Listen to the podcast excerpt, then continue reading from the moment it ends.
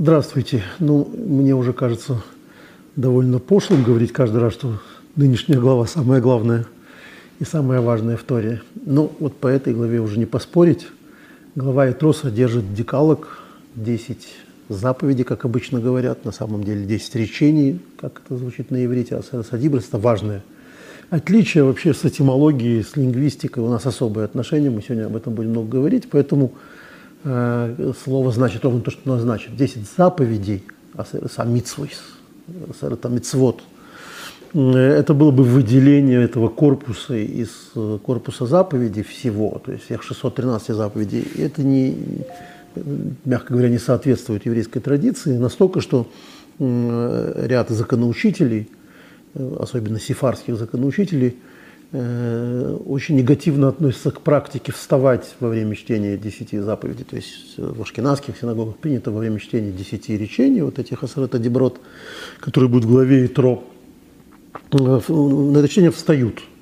Сифарские мудрецы – Э, протестовали против этого обычая, этой практики, потому что таким образом ты подчеркиваешь, что вот это вот какие-то особые заповеди. Никаких особых заповедей не бывает. Все заповеди особые. То, что на Талмуде называется кала кахамура, то, что самое легкое, в кавычках, заповедь, она как самая сложная, как самая тяжелая. Ты не можешь выбирать, что важнее, что не важнее. А, и поэтому, с другой стороны, у десяти речений а, другое название еще и потому, что по ряду мнений, эти мнения э, очень любопытно э, подчеркиваются, и вот это очень любопытно фундируется именно эта причина, почему в ашкенадских общинах все-таки встают на 10 речений, потому что э, вполне доказательно ряд мудрецов доказывает, извините за масло масляное, э, что в этих 10 речениях содержится все 613. То есть э, на самом деле в каждом из них э, содержится весь корпус, поэтому это вот такие и не заповеди вовсе, а какие-то основополагающие речения. В этом смысле они пересекаются с речениями, которыми Господь создал мир. Да будет свет. Э, я вот, кажется, однажды уже рассказывал, в Германии выходит еврейская газета, ну, так и называется, еврейская газета, у которой заголовок там Э, гласит, вначале было слово. Что очень смешно, потому что вначале было слово, это не еврейское выражение. Но э, идея очень еврейская, как очень многое в разных источниках. Бог создал мир словом.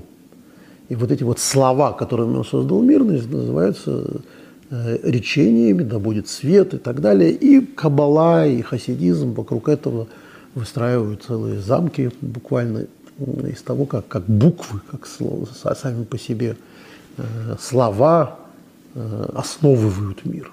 Поэтому вот э, как э, по этой аналогии, как 10 речений основали мир, так 10 деброд, вот этих во время Синайского откровения, они фундамент Торы. Вот они Торы как э, закон.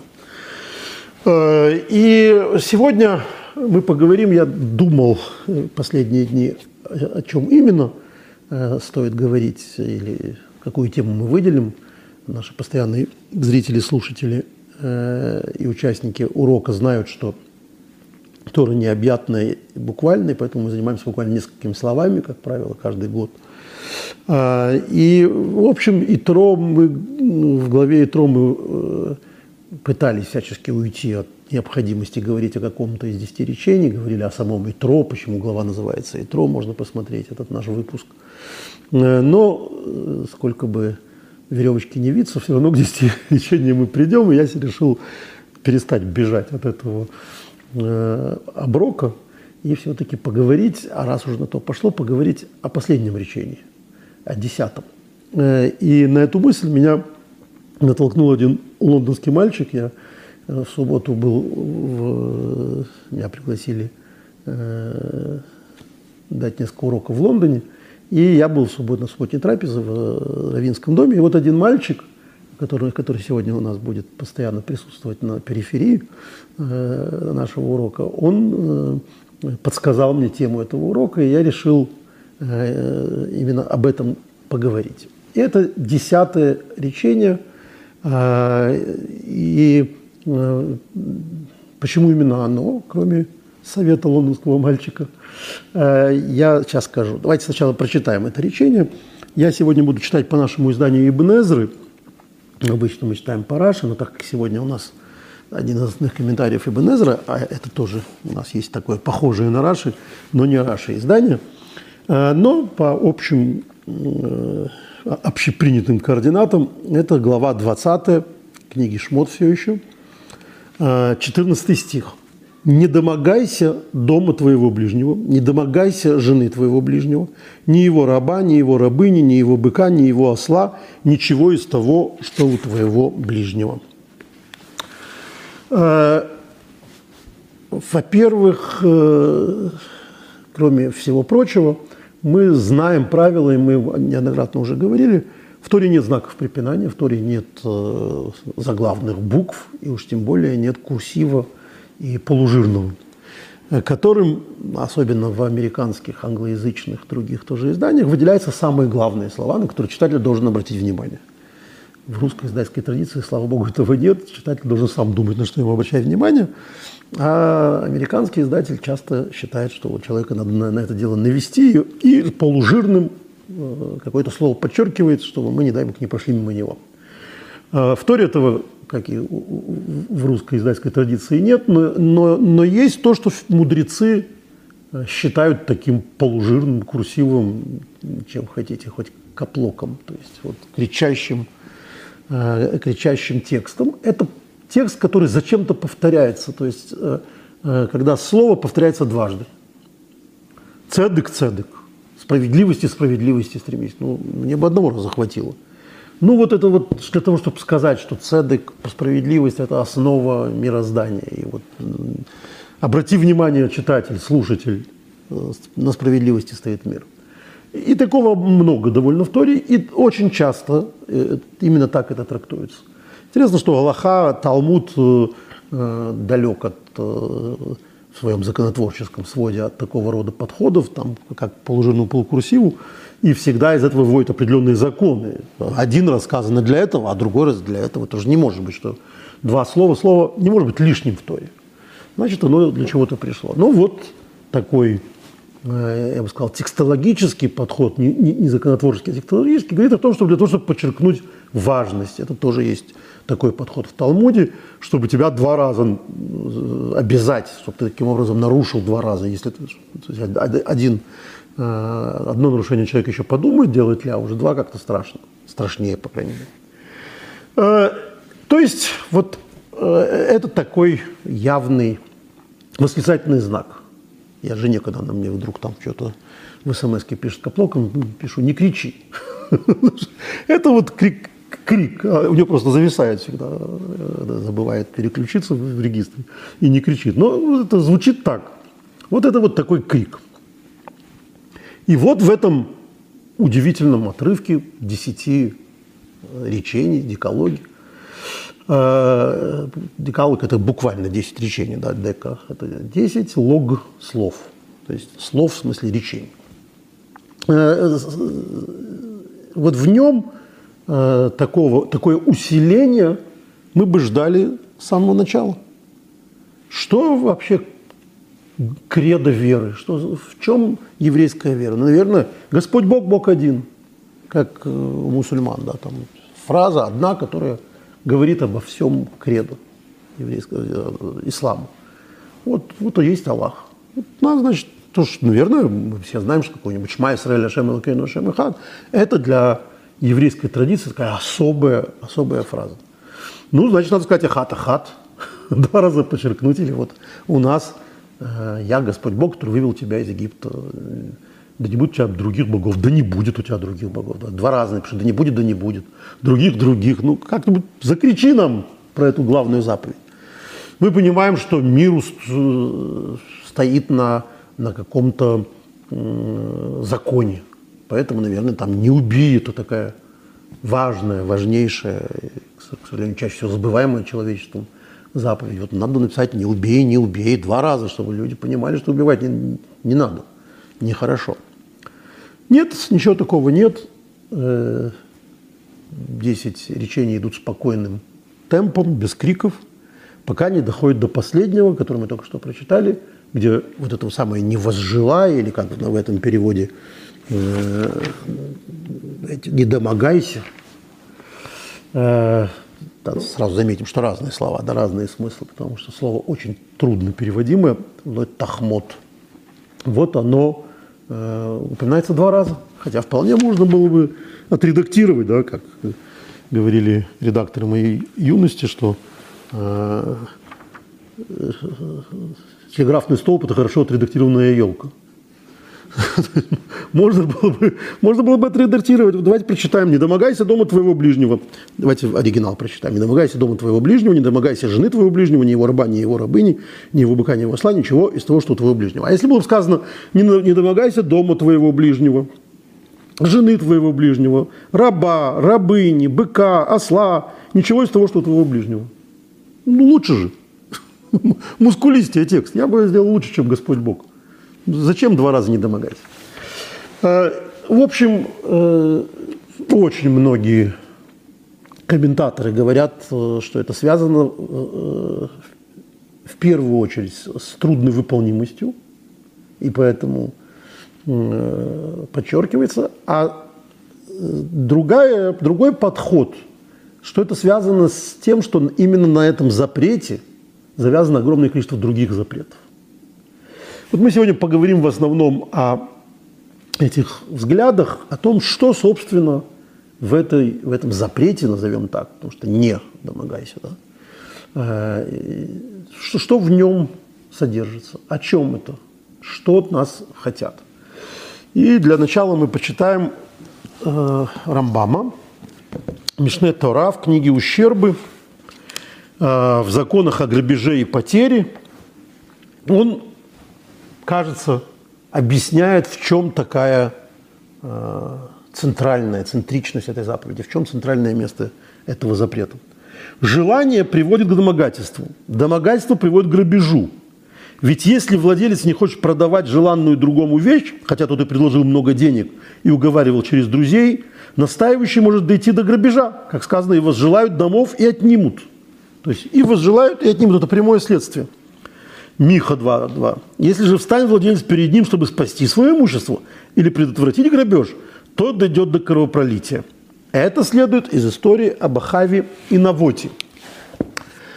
Э, это любопытное, э, любопытное внимание, как именно Рамбам говорит. Это следует из истории об Ахаве и Навоте.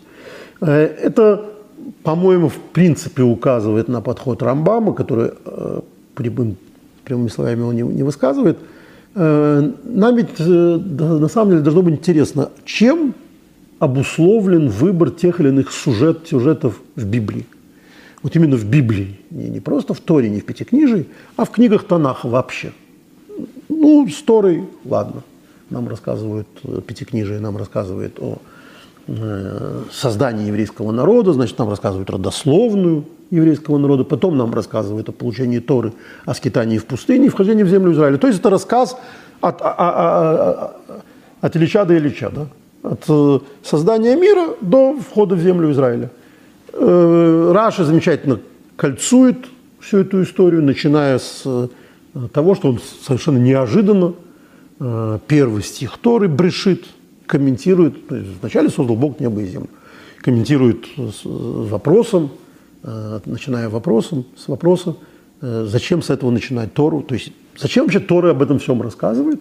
И он находит ответ, вместо того, чтобы сказать, а чтобы вы знали, как было. Он говорит, потому что, собственно, я перескажу своими словами, то есть, э, как я понимаю этот комментарий Раши, потому что вся книга Пятикнижия рассказывает о том, почему в конце евреи входят в землю Израиля. Вот вначале создал Бог небо и землю для того, чтобы впоследствии этой землей овладеть, исполнять на ней заповеди. Вот она земля обетованная, земля желанная, земля для исполнения заповедей. То есть, соответственно, вот есть земля, к ней даются заповеди, земля как мир, потом заповеди, а потом э, земля Израиля, особое место, на котором эти заповеди можно исполнять. То есть это история про Бога, народ Израиля и землю Израиля. Вот она так и закольцовывается. Объяснили нам. А дальше начинаются пророки и там, судьи. э, и пророки, и Писания и так далее. И не, и не очень понятно, мы об этом не раз говорили, почему те или иные сюжеты, более того, почему те или иные пророки выбраны.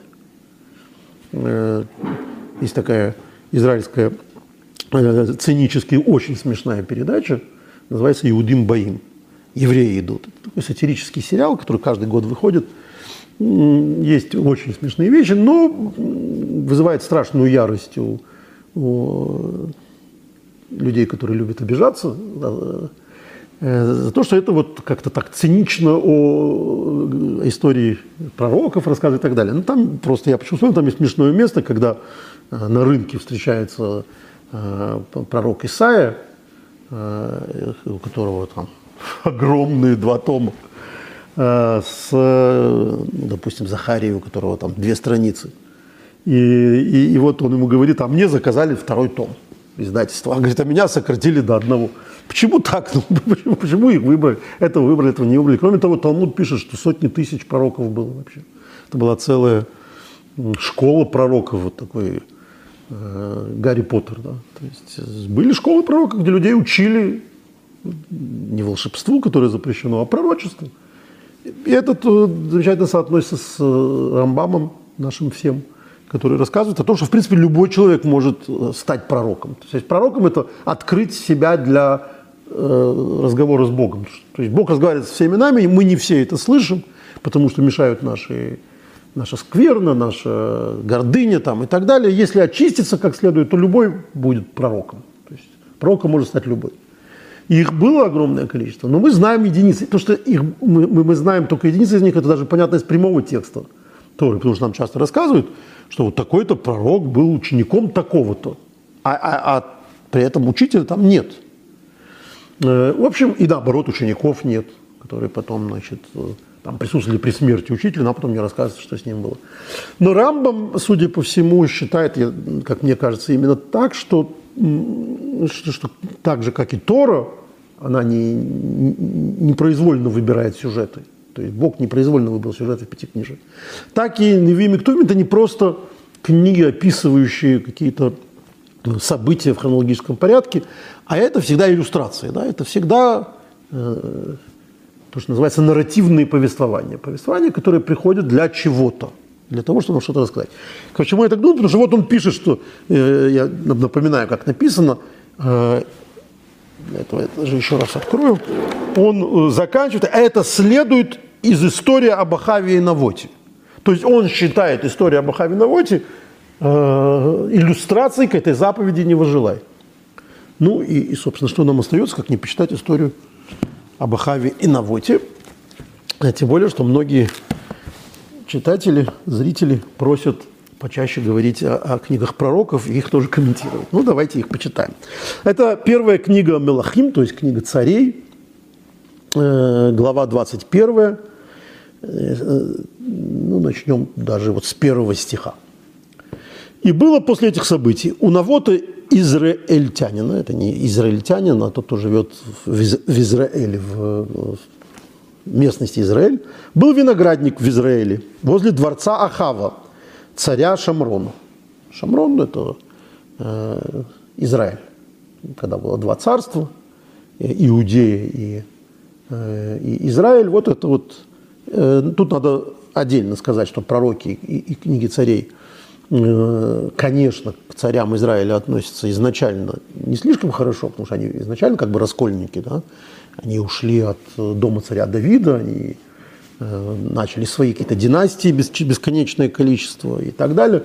Но э, справедливости надо сказать, что к царям Иудеи относятся тоже совершенно нелицеприятно, и могут вполне посоперничать не по своей там скверности и так далее. Ну вот э, Ахав, он вошел даже на этом тяжелом конкурентном поле в историю как мерзавец.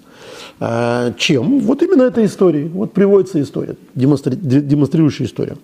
У Навота израильтянина был виноградник в Израиле возле дворца Ахава, царя Шамрона. И сказал Ахав Навоту так, отдай мне виноградник твой, и будет он мне огородом, потому что он подле дома моего.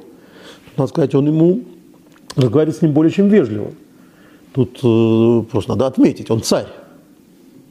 Как поступает нормальный царь? Не то, что в античности, но боюсь, что и в наше время. Ему нравится какая-то территория, он ее отчуждает, максимум там, назначает компенсацию иди гуляй. Э, я когда-то э, первый раз, когда приехал в Берлин, мне объяснили, э, как можно визуально узнать, где восточный Берлин, а где западный. В восточном Берлине широкие проспекты и улицы, а в западном узкие. Почему? Потому что когда социалистическая власть хотела расширять улицы, она никого ничего не спрашивала. просто их расширял. А в Западном Берлине так не получалось бы, и поэтому вот э, гораздо более развитой социализм, как э, путь э, руководства страной. Но вот Ахав, видимо, был все-таки мыслителем западного образа, и он ему говорит, отдай мне виноградник твой, и будет он мне огородом, потому что он подле дома твоего. Это тоже важно. Он ему должен что-то объяснить. Почему вообще он должен, почему он просит его ему отдать? Потому что он подле дома моего. Это закон, талмудический закон, который, который идет из Торы, непосредственно бармейцер, который называется. То есть, если ты хочешь продать кому-то свое поле, то ты должен в первую очередь предложить соседу. Просто потому что, ну так, порядочно, так логично, у него э, им, другому все равно, где покупать, а у этого вот удобнее орошать, все рядом и так далее. Если он откажется, то продавать кому-то другому. То есть при прочих равных – надо продать в первую очередь соседу. А, и поэтому он ему объясняет, что это, ну, это возле моего дворца, мне нужен огород, свежие овощи, фрукты иметь. Ну, а, а, продай мне. Ну, отдай – это продай. Потому что он пойдет дома твой, вместо него, почему продал? Продай, я дам тебе виноградник лучше этого. Лучше этого. То есть он ему вообще-то предлагает замечательные условия и, и ведет себя с ним более чем порядочно. Мне кажется, это важно. Ахав здесь с самого начала предстает достойным, уважающим своих подданных царем. По нынешним меркам справедливым, а уж э, по, по античным меркам просто невероятным. Или, если тебе угодно, дам тебе серебра по цене его. То есть выбирай, вот, можно так, можно это. Ну, дай, очень мне хочется твоего, твой огород. Но Навод, Навод сказал Ахаву, упаси меня Господь, чтобы я продал тебе наследственный надел мой. Тут тоже важно, что Навод дает причину, которая нелогична. С этим не поспорить. Это место, в котором, э, которое его наследственный удел. С наследственным уделом мы знаем в Израиле особые отношения. Это, судя по всему, речь идет об уделах, которые наследуются из поколения в поколение со времен раздела земли Израиля. И отдать свой удел, в принципе, можно. Это не запрещено. Особенно учитывая, что он возвращается. Раз в 50 лет все, все сделки аннулируются, Э, и, соответственно, поэтому, чем ближе к 50-му году, это 50-й общий год, юбилейный год, тем дешевле земля. То есть, если она долгосрочная аренда, это не продажа земли никакая. Смысл этого в том, чтобы это вернулось в, в удел, который был изначально. Но эта практика вряд ли работает, если это перешло в, в, в управление царя. То есть рассчитывать, что через 50 лет там, или через 40 лет, через 10 лет это вернется в удел, вряд ли. Это, это, это станет отчужденным царем. Еще тут отдельная э, важная история, что царь в принципе э, по талмудическому праву имеет право отобрать для военных целей, для стратегических целей, может отчуждить, отчуждить землю без всяких причин. Вообще у царя большие полномочия. Э, и тем не менее Навод говорит, нет, не отдам. Это наследственный удел мой. Пришел Ахав домой встревоженный и расстроенный тем, что сказал ему навод из Израиля, не продам тебе наследственный надел мой. Вот, тут уже начинаются проблемы. Все, что мы читали до этого, это нормальная, э, собственно, э, ситуация. Более того, как мы уже сказали, описывающая Навота, описывающая Ахава как приличного царя, приличного человека, приличного еврея. А вот тут, то, что он после этого пришел встревоженный и расстроенный тем, что сказал ему Навод, вот тут все, все после этого начинается все плохо. И дальше, как в часто цитируемой мною книге замечательной Сотников про генезис предательства, рассказывается, как Ахав превращается в самого ужасного из царей. И лег он на постель свою, и отвернулся, и не ел ничего. То есть э, вот о чем тут идет речь? О мире чувств. Он ничего не сделал, он не послал пока еще никого. Вот начало его падения. Он так расстроился, то есть он так хочет этот огород, этот надел, и так расстраивается из-за того, что он э, ему не может получить, что аж кушать не может. Так ненавидит, что аж кушать не могу, как Мимино, да? И вошла к нему, и тут появляется э, два нарративных момента. Во-первых, как всегда, э, хитрая женщина, которая, значит, подбивает мужа. Это мы знаем в, э, в истории с Корохом. Мидрш подробно описывает, как именно жена Короха сделала из него бунтаря и так далее. И вот, но здесь это прямым текстом, это Изевель. Изевель, надо сказать, стал любимым героем протестантского искусства – Э, поскольку, на мой взгляд, то есть именно она там постоянно, с ней постоянно борются пророки, постоянно, значит, ее там поедают собаки и так далее. Э, это, конечно, потому что это всегда в виде Изавели представлялось, представлялось протестантам католическая церковь и особенно католические королевы, которые их преследовали. То есть вот такая вот э, мерзкая королева. А, и вот она вошла ему и сказала, почему ты встревожен, почему не ешь? Заботливая женщина. И сказал он ей, потому что поговорила с Навотом из Израиля, и сказал ему, отдай мне виноградник свой за серебро, или, если хочешь, я дам тебе другой э, виноградник вместо него. А он сказал, не продам тебе виноградник мой. Ну и тут вот, собственно, вступает голос разума, как мы и ждем от власти, э, от государства. Как должно себя такой ситуацию повести государство? Вот как должно себя вести государство, говорит патриотка Изавель. Ты же ныне царствуешь над Израилем. Встань, поешь и порадуйся. Я дам тебе виноградник на вот из Израиля. То есть, э, что ты расстраиваешься? Это вот э, как начало анекдотов, помните, когда муж там крутится, не спит, переживает, и жена его спрашивает, что ты не спишь. Вот буквально этот сюжет. Он говорит, вот я Рабиновичу денег должен и, и, и не знаю, как отдавать. Рабинович сосед за стенкой. Она стучит, говорит, Рабинович, тебе мой муж должен денег, так он тебя не отдаст. Говорит, теперь он пусть не спит. ты, ты себе спокойно спи. Она утешила мужа. Вот таким образом. А, ну, как она собирается исполнять волю, свою волю? Тут тоже интересно. Тут тоже мы должны заметить, она ему не говорит, ты что, с ума сошел? Что ты его спрашиваешь? Пойди, пошли жандармов и отбери у него этот участок. Скажи, что это нужно для стратегических нужд государства. Э, отчуждается территория и вообще ничего не давай ему. Нет, она думает, как это сделать. Судя по всему, потому что, в принципе, царское право царским правом, а просто так отобрать не, не, не получится. Это будет э, иметь судебные последствия, возможно. Э, ну, тут надо помнить, что цари эти, собственно, не очень цари. Э, ну, то, есть не, не, не, не просто. И она находит другой план. Написала она от имени Ахава письма – и запечатала их печатью его, и послала письма этим, этим старейшинам и знатным, которые жили с Навотом в одном городе. И писала она в письмах так. «Объявите пост и посадите Навота во главе народа, а против него посадите двух негодных людей, которые свидетельствовали против него и говорили, ты хулил Бога и царя». То есть статью ему э, ищет. Как его посадить она ищет? А потом вы видите, вы видите его, ну, посадить это, э, вот тут как раз это античное общество гораздо сложнее нашего.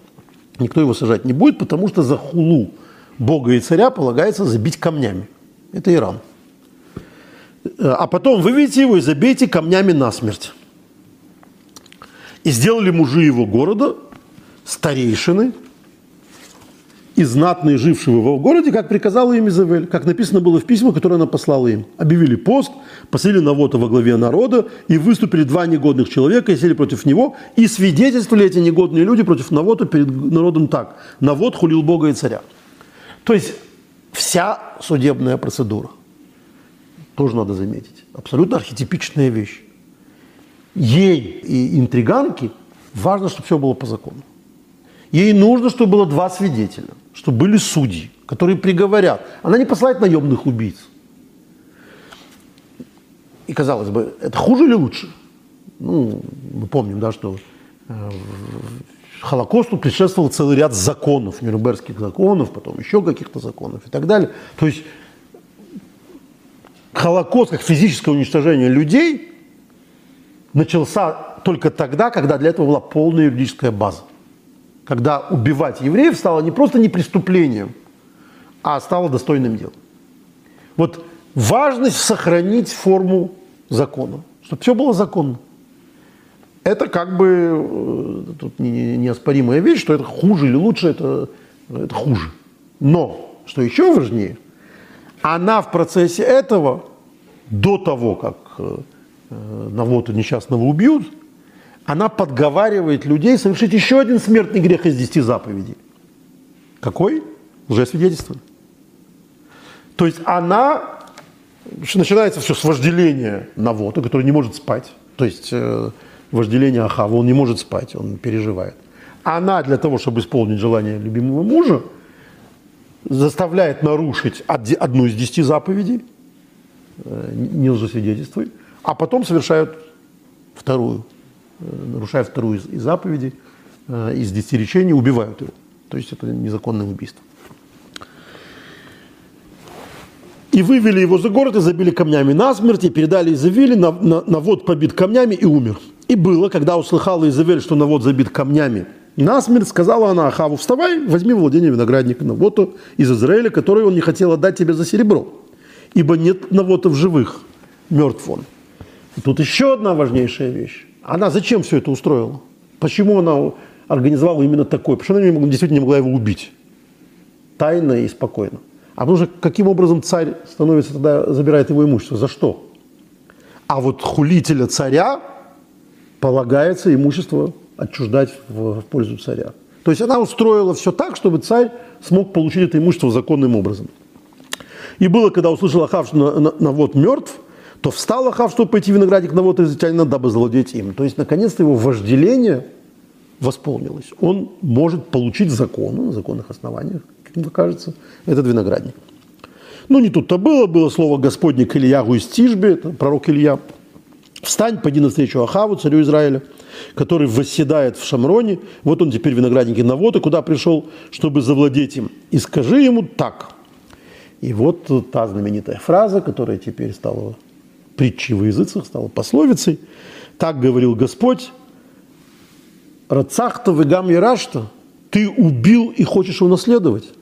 То есть, ну вот, э, всегда, когда не знаю, там, в Европе не хотят отдавать имущество евреев, называется «убил и не хочешь унаследовать». Это такая притча в языцах. Все, это э, иллюстрация, как говорит Рамбам, этой истории про то, к чему ведет вожделению. То есть к чему идет, ведет желание иметь чужое имущество. Мы не цари, у нас нет таких замечательных жен, которые могут так все обставить. Но так или иначе, мучительное желание чужого приведет тебя э, к огромным последствиям, к нарушению огромного количества заповедей. Поэтому это такая важная заповедь. Потому что она, э, если человек разрешит себе желать чужое – то будут ужасные последствия. Но тут э, надо сразу заметить, что это не общее мнение. То есть э, сказать, что э, проблема этой заповеди, она вызывает плохие последствия, то есть у нее нет самостоятельного э, негатива, да. Она плоха, потому что у нее обязательно плохие последствия. Не получается, она все-таки в десяти речениях. И она отдельно, отдельный запрет.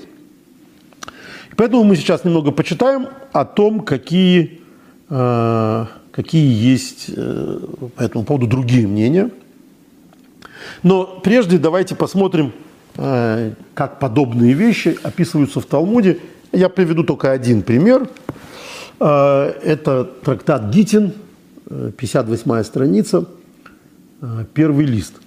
Это один из мучительных вопросов, точнее, один из, одна из попыток ответов на мучительный вопрос, за что разрушен храм. Храм воспринимается как квинтэссенция, как э, замысел Божий на земле. Э, и вот он разрушен. За что? Этот вопрос «за что?» э, он трактуется, ответов на него очень много, как и знаменитое выражение, что у атеиста вопрос «за что?». У религиозного человека вопрос «за что именно?». Вот за что именно? То есть, когда человек, в общем, понимает, что причин в нем, в мире достаточно разных, он предлагает разные причины. А, есть знаменитые причины, э, которые предлагает Талмуд э, в общих словах. Э, это за, за беспричинную ненависть друг к другу. и так далее. Но вот в качестве описательной истории мы знаем историю о Камце-Баркамце, э, которую рассказывают во всех детских садах. Она очень важная в еврейской мифологии история про людей, которые друг друга так ненавидели, что один другого выставил э, со своего э, банкета, там, со своего праздника, на который тот случайно попал из-за того, что перепутали приглашение. Э, потому что был Камца и был Баркамца, похожие фамилии.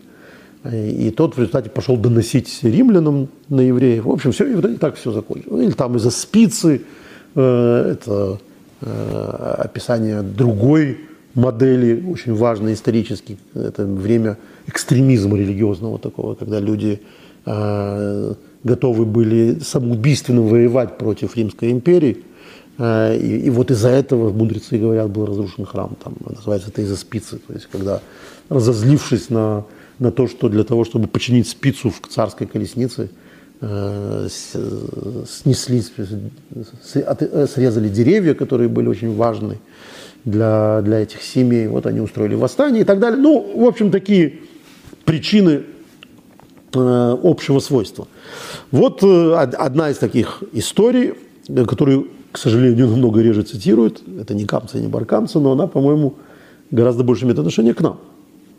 Все-таки Э, остальное это какая-то историческая такая вещь. Ее исследуют, все остальные причины исследуют, э, в том числе историки, говорят, что за этим всегда стоит реальная историческая обстановка, и вот эта ненависть, это сектанство во времена храма, это имеется в виду э, бесконечное количество сект, которые ненавидели друг друга, и всякие сикарии, которые там убивали, ассасины, да, убивали людей и так далее.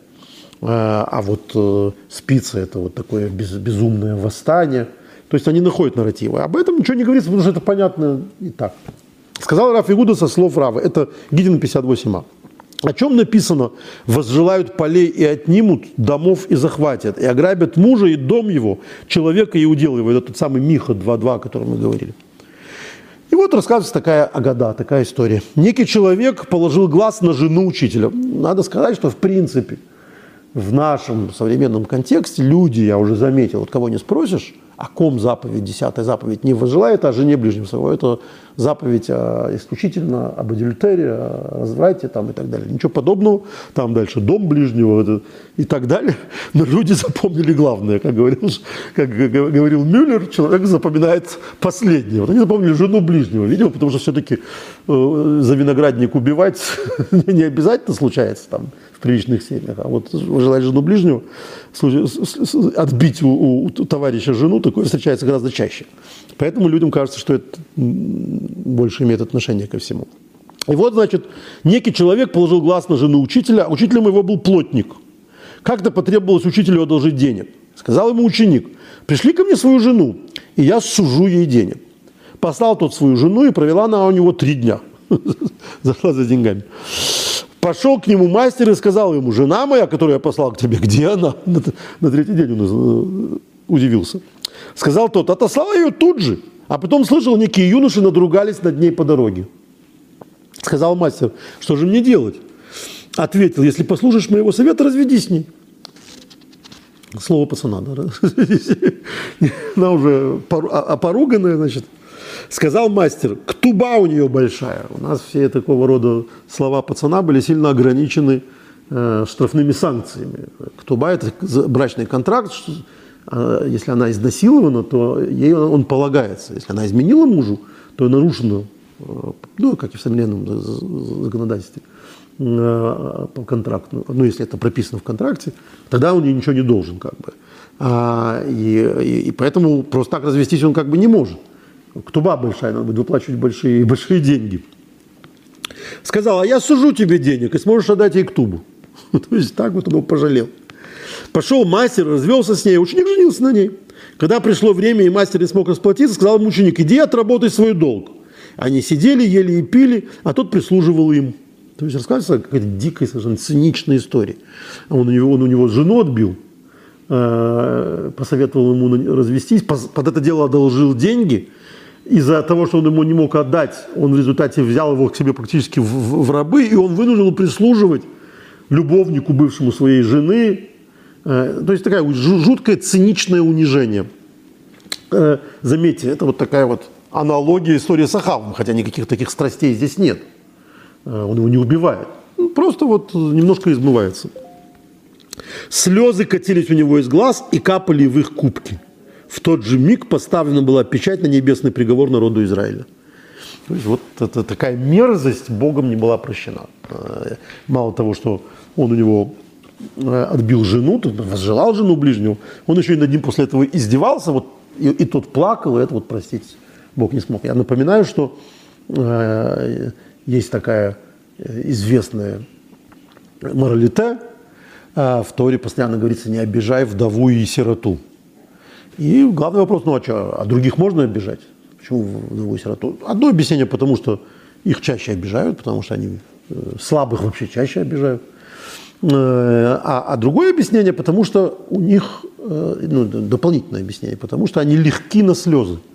То есть сирота и вдова, люди, находящиеся в тяжелом положении, у них им и так ужасно и ты еще их добиваешь, и вот они будут плакать. И это тебе совершенно ни к чему, потому что их слезы Бог услышит. Тебе не надо, чтобы они плакали из-за тебя. Это вот не... добрый тебе совет. Не обижай вдову и сироту. Они быстро расплачутся, и Бог тебя за это обязательно накажет. Это вот как в этой истории. А, этот, э, эту, э, этот кусок из Талмуда – Э, Раби Яков Эмден, очень известный комментатор, э, знаменитый раввин 17, 16 века, 17 века. Э, он объяснял так. Микан ниры боруш еш овен шейным и фуруш. Видно тут, что есть такие грехи, которые подробно, которые четко в Торе не прописаны. То есть, казалось бы, вот тут грех адюльтера. Он возжелал жену ближнего. Он более того, вступил с ней в связь. Он уже за это должен быть наказан? Нет. Ничего об этом нет. А за что наказан в результате? За то, что тот ему прислал. Это уже вообще ничего. Тут, ничего, тут никакого нарушения нет. Кроме подлости ничего другого нет. А по, под лицом быть не запрещено. Э, как есть известное высказывание, человек может по букве Торы э, быть абсолютным подонком. То есть ни разу не нарушив закон. Об этом ничего не сказано. Вот он говорит об этом. Вот видно из этого, что есть непрописанный закон. И в, в глазах Господа это еще более ненавидимо, чем все самое худшее, что описано в законе. То есть вот до этого нам рассказывает Талмуд о реальных преступлениях с точки зрения Торы, но наказание приходит за то, чего в Торе нет. За циничную издевательство над другим человеком, который не, не, никак, он, он ничего не нарушил. То есть никакого, ни одну из 613 заповедей он не нарушил в, на этом этапе, а наказывается именно за это. Я почему опять-таки вспомнил эту, эту, эту историю, потому что а, почему мы этот комментарий Рабиаки Веземна я вспомнил, потому что а, возжелать это прописанный прописанный запрет истории, вот который здесь при, при, при, приводится. Не возжелай жену ближнего своего. То есть он именно об этом говорит. Он говорит это в качестве запрета истории. А вот таким образом мы видим, опять-таки, из этой истории, как такого рода дурная страсть, ну, в данном случае, вот как люди ее обычно понимают, чужой жене, ну, то же самое касается чужого виноградника, или чужого дома и так далее, она ведет к ужасным последствиям. Вот в данном случае к разрушению храма. Но что в этой всей идее общего? В том, что это не самостоятельный запрет – это то, что обязательно приведет к самым ужасным последствиям. То есть этого нельзя делать, но сказать, что это нельзя делать, потому что плохо, нет, потому что приходят ужасные последствия за это. А, есть, э, исходя из этого, в этом есть выделяющаяся, довольно э, мистическая идея, но в совершенно не мистическом тексте о том, что нет – и само, э, сама зависть, то есть это что такое возжелать? Это позавидовать. И сама зависть тоже разрушительна. То есть не ее последствия разрушительные, а, сами, э, а, а сама зависть разрушительна. Это комментарий, э, который называется комментарий Касута к книге Шмот, вот к, к, к этому месту. Он из закона это видит. Есть удивительный закон. Маймонит его приводит таким образом, что если у вас общий участок с соседом. Вот вы построили две, два дома на одном участке.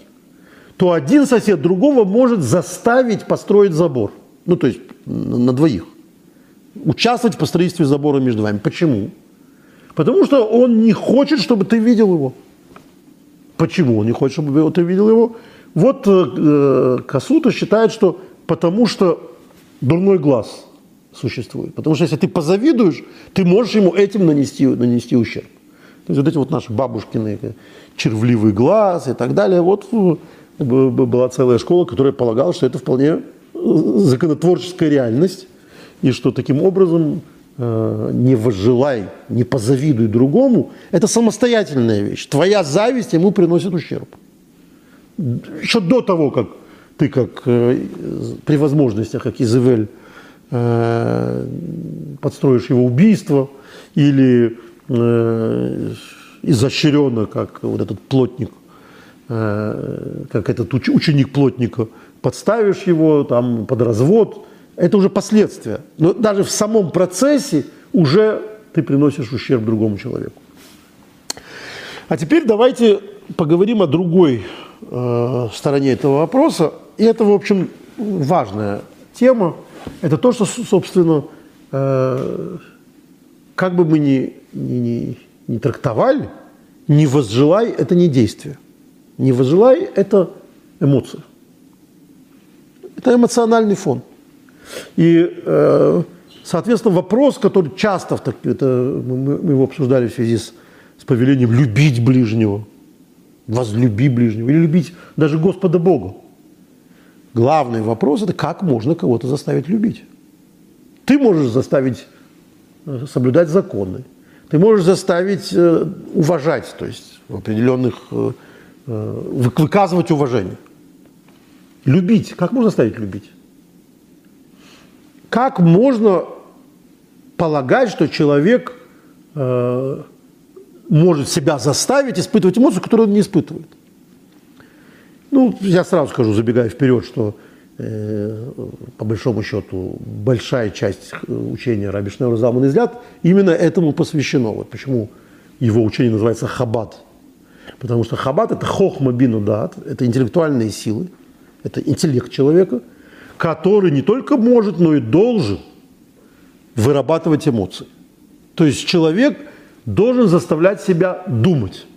Да, как есть старая шутка, э, что еврейские родители ребенку говорят – не сиди на горшке, просто так думай о чем-нибудь. То есть человек может, человека надо воспитывать, чтобы он думал.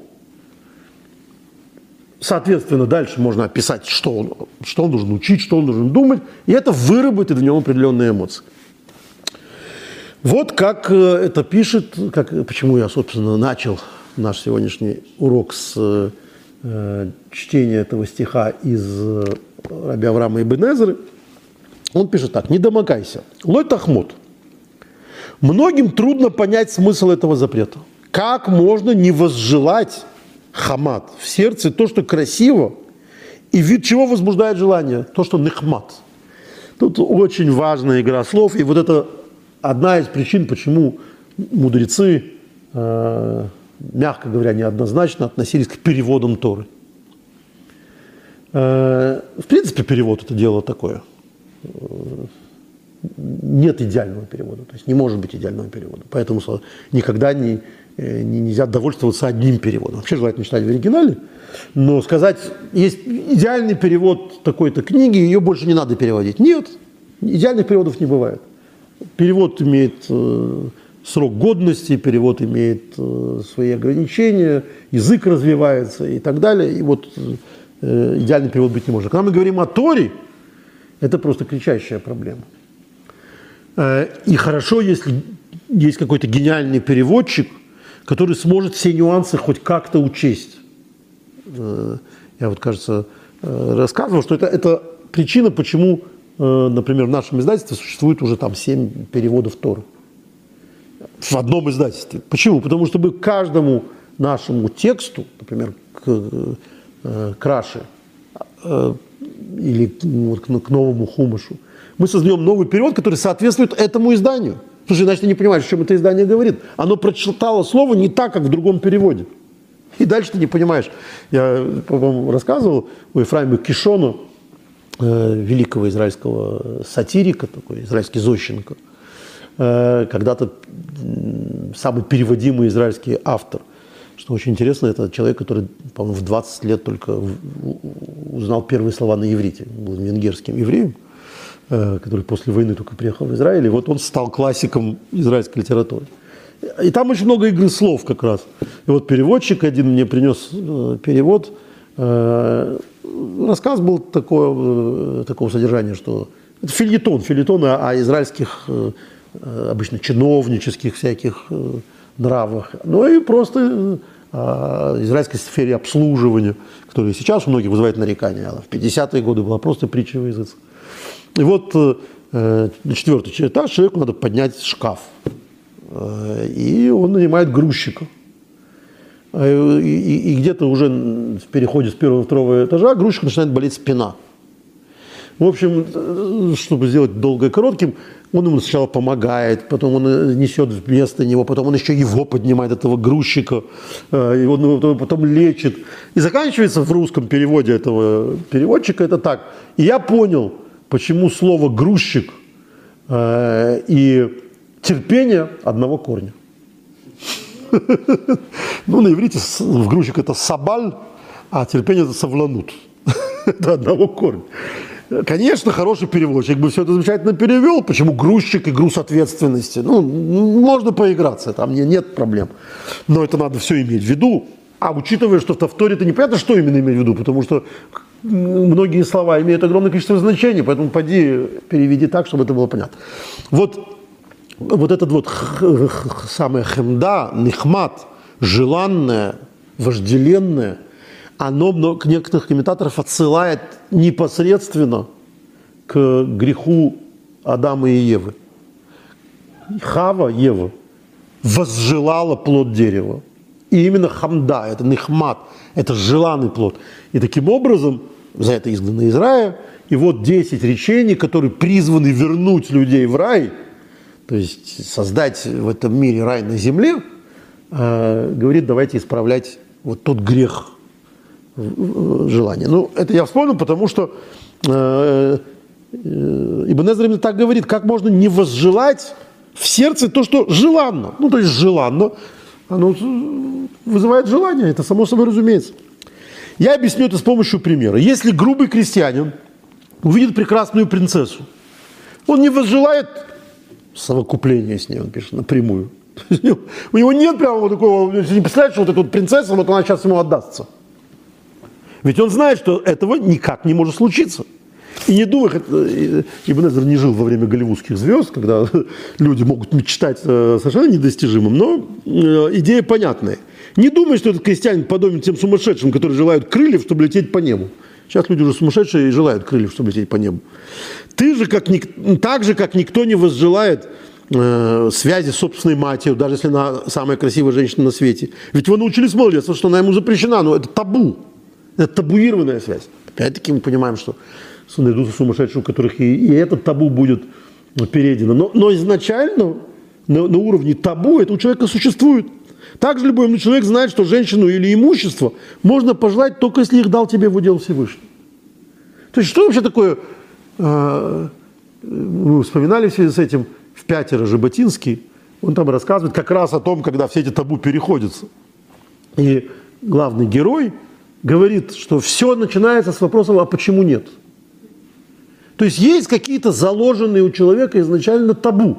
Когда человек начинает подвергать табу э, вопросам, почему нет, он себе потихонечку начинает разрешать все.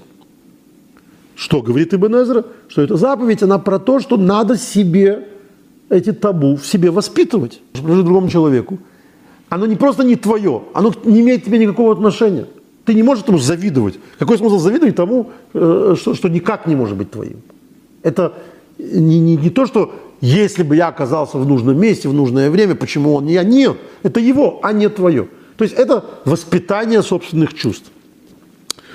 Э, и мудрецы сказали, продолжительность жизни э, и здоровье, наличие детей и заработок зависит не от личных заслуг, а от высшей воли. То есть человек должен работать, Человек должен жениться, как мы уже говорили на прошлой неделе, для того, чтобы у него были дети и так далее. Но пони- понимать при этом, что чужие деньги не заработают, ты можешь заработать только свои. Чужие дети у тебя не родятся.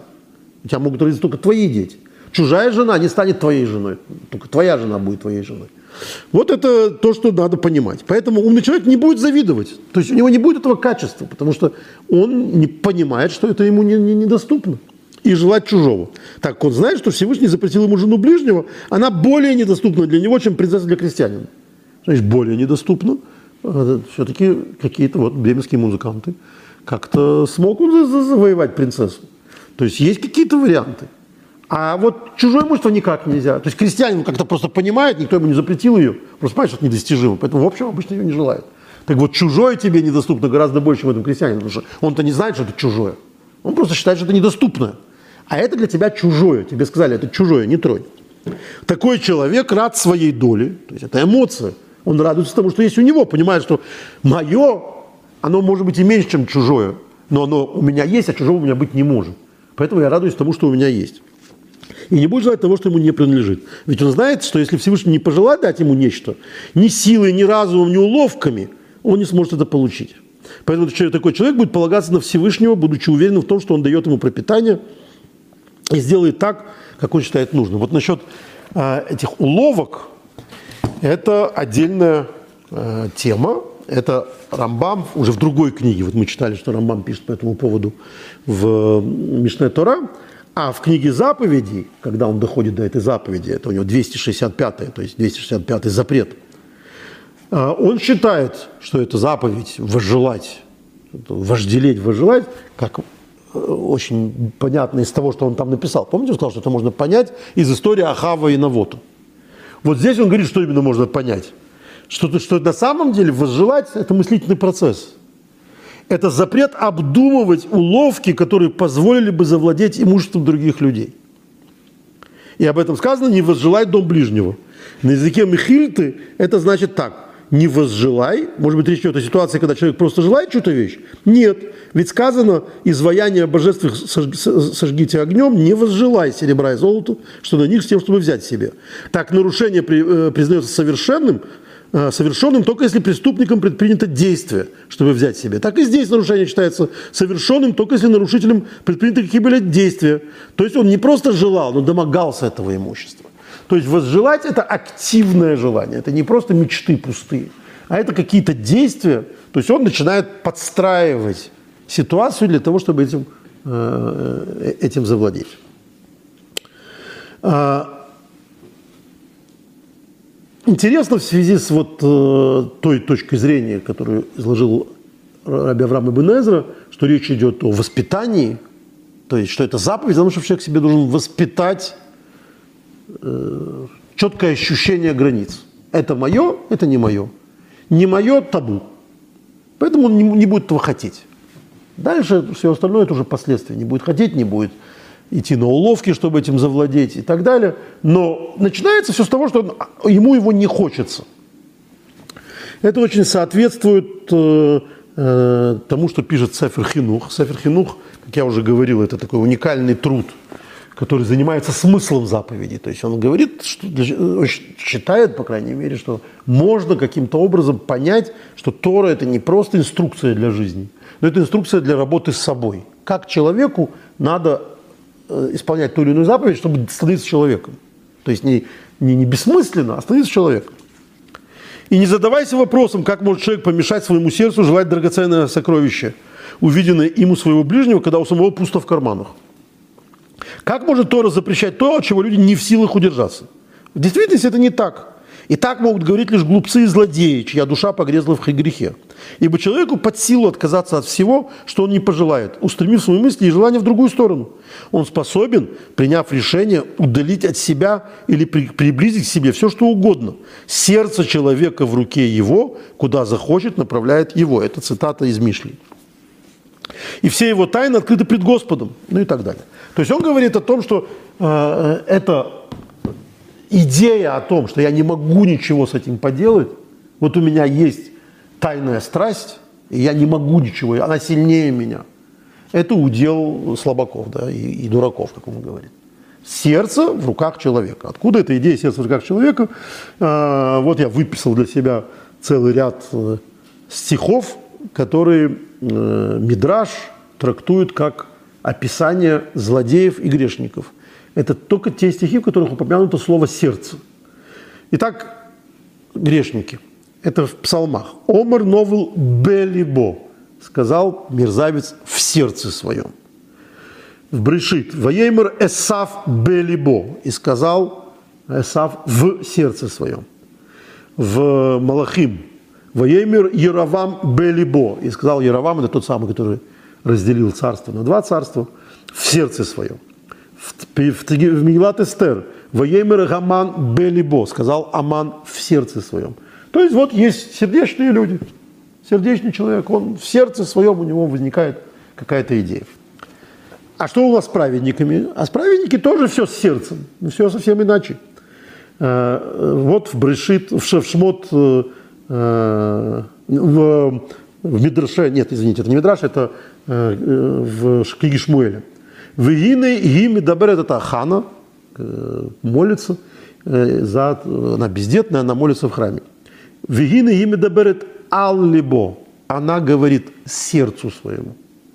Не в сердце своем, а сердцу своему. Она управляет своим сердцем. Там же, Воемир Довид Эл-Либо, сказал Давид сердцу своему. То есть мозг Человек, который говорит сердцу, что чувствовать. То есть он воспитывает свое сердце. Сердце – это место желаний. Дальше, в Даниэле. Вайосем Даниэль Аллибой положил Даниэл себе на сердце. То есть люди контактируют со своим эмоциональным миром. Они свой э, эмоциональный мир шлифуют, в отличие от предыдущей группы грешников, которые советуются со своим эмоциональным миром. То есть они действуют исключительно в порыве эмоций. Он сказал в сердце своем. То есть из-за сердца своего он сделал так, так-то и так-то. Он управляется своей стихией. Эти управляют этой стихией. Или уж совсем э, для того, чтобы эту историю завершить э, в Брешит, в Хет, Господь Бог говорит во имя Рашем Эл-Либо, своему сердцу. То есть Господь, вот праведники, они похожи на своего Создателя, они, как и Он, говорят сердцу, они разговаривают с сердцем, то есть не, не управляются сердцем. А, и вот мы вспоминаем, возвращаемся к нашему мальчику из начала главы. А, почему я, собственно, решил заняться источниками по этому поводу? А, вот я пришел в гости и я вообще очень не люблю эту э, американско-английскую европейскую систему, когда за столом сидят совершенно незнакомые люди, много людей, и, значит, э, добрые хозяева им говорят, а, а у нас тут принято, все по очереди представляются. Ну, да, господи, не хочу я представляться, и вообще дайте мне остаться. Мне кажется, что это такая настырная какая-то, настырное вовлечение в беседу. Многим нравится, но мне нет. Я так, в общем, всегда это знал, ну, тут я приехал работать, я был за... И пошел, значит, вот на такую субботнюю трапезу в дом замечательного равина местного э, и его прекрасной жене, очень умной и талантливой женщине. Потому что, почему я говорю о ее талантах и о ее уме, потому что именно она вдруг неожиданно сказала э, посреди вот этой трапезы большому количеству людей, вот у нас дома принято, я тут немножко опал, значит, принято, все должны рассказать о себе немедленно. Но нет, э, у нас принято обсудить, что все начинают обсуждать какую-то идею недельной главы Торы. Э, вот э, сегодняшняя глава, там переход Черного моря, собственно, главная тема это, это уход из рабства на свободу. Вот для, для того, чтобы выйти на свободу, надо пройти по, по воде. А что для вас свобода? Я был очень уставший, я предыдущую ночь летел, и я уже я засыпал буквально за столом, но тут сидели очень интересные люди, и, очень неожиданные, не банальные мысли стали говорить. Мне стало это очень интересно. Там, э, был профессор Оксфорда, э, один бизнесмен крупный. И, и очень интересно, женщина, которая там из, из Советского Союза уехала в конце 70-х. И каждый вот через свой жизненный опыт рассказывает о свободе. Мне показалось это очень любопытно. Но это много людей было. Я с самого начала еще думаю, там сидит сын этого раввина со своим одноклассником, видимо, которого он пригласил в гости. Мальчики 14-15 лет, вот каково им, да, тоже наверняка в этом либеральном доме, когда дойдет до не хочет, им тоже надо будет говорить. Ну как, мне неудобно как-то говорить перед взрослыми, да такими еще умными. А, и я был совершенно потрясен, когда дошла очередь до вот друга этого сына хозяина дома. А, тут совершенно неожиданно, абсолютно не смущаясь и очень искренне и естественно сказал, что мне кажется, свобода – это не быть пленником своих страстей.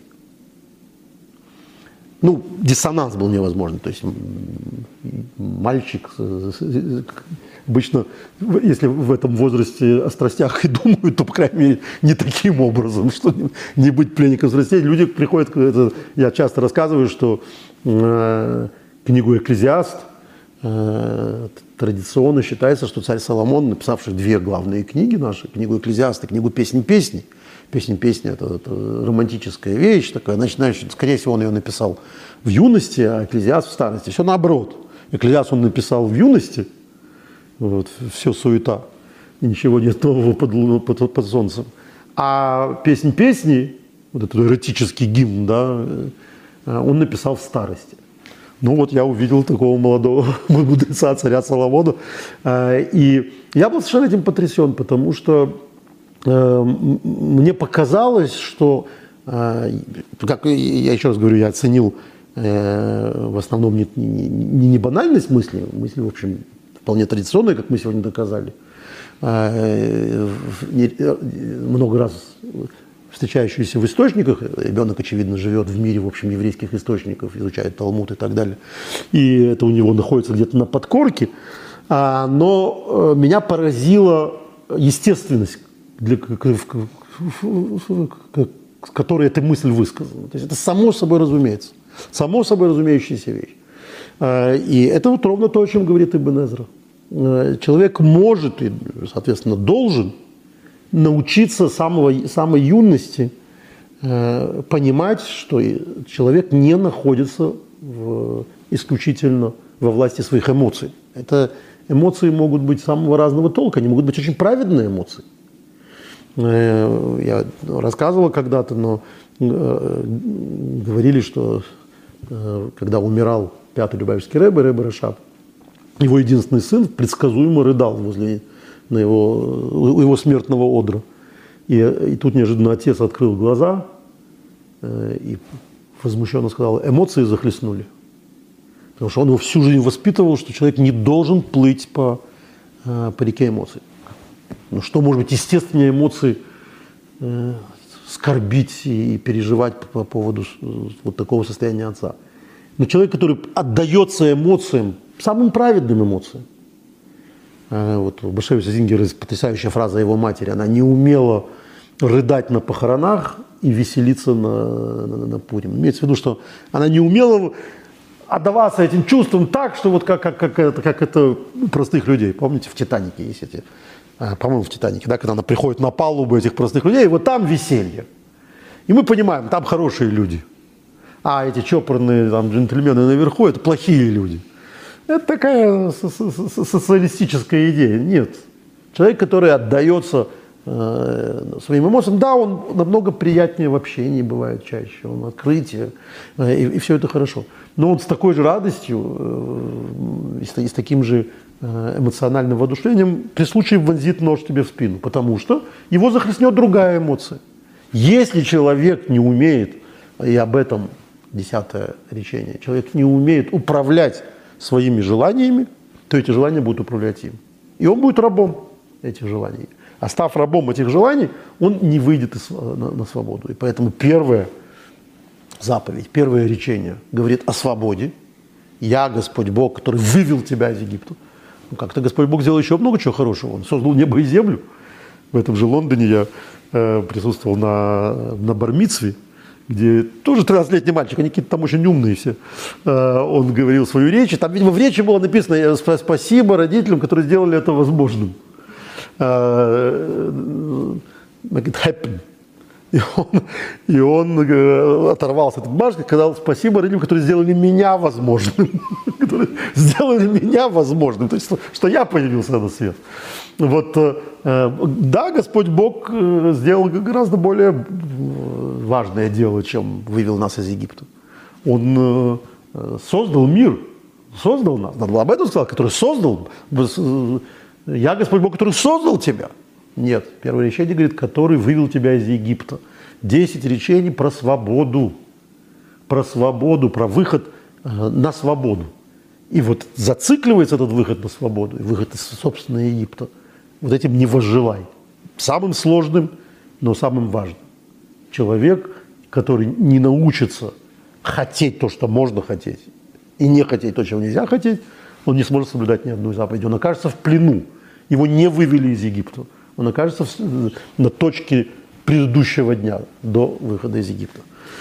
Э, ну, что я могу по этому поводу пожелать всем нам? Во-первых, очень хочется, чтобы э, мы могли воспитать наших детей таким образом, чтобы вот как этот 15-летний мальчик э, в Лондоне естественнейшим образом понимал, что свобода – это не подчиняться исключительно своим эмоциям, это умение управлять собой – когда не, а, не, не, не тобой управляют собственное я, а ты управляешь собственным я. Такая сложная дихотомия. Это с одной стороны. С другой стороны, и о себе не забывать. А, да, это хорошо бы все получить с раннего детства, но э, определенная дис дисциплина, э, которую человек себя заставляет, какие-то рамки, которые он себе создает, то, что психологи очень, наверное, часто э, советуют не делать, не создавать себе никаких рамок, полюби себя таким, какой ты есть. Все это прекрасно и хорошо, и, видимо, где-то истина посередине в этом всем. А, но вот ту истину, которую нас учит десятое, десятое речение, обязательно надо иметь в виду, потому что э, это наше все, основа основ. Э, хорошего вам э, пути в этом и хорошей субботы, гуд шаббес. До следующей недели. Вопросы, предложения –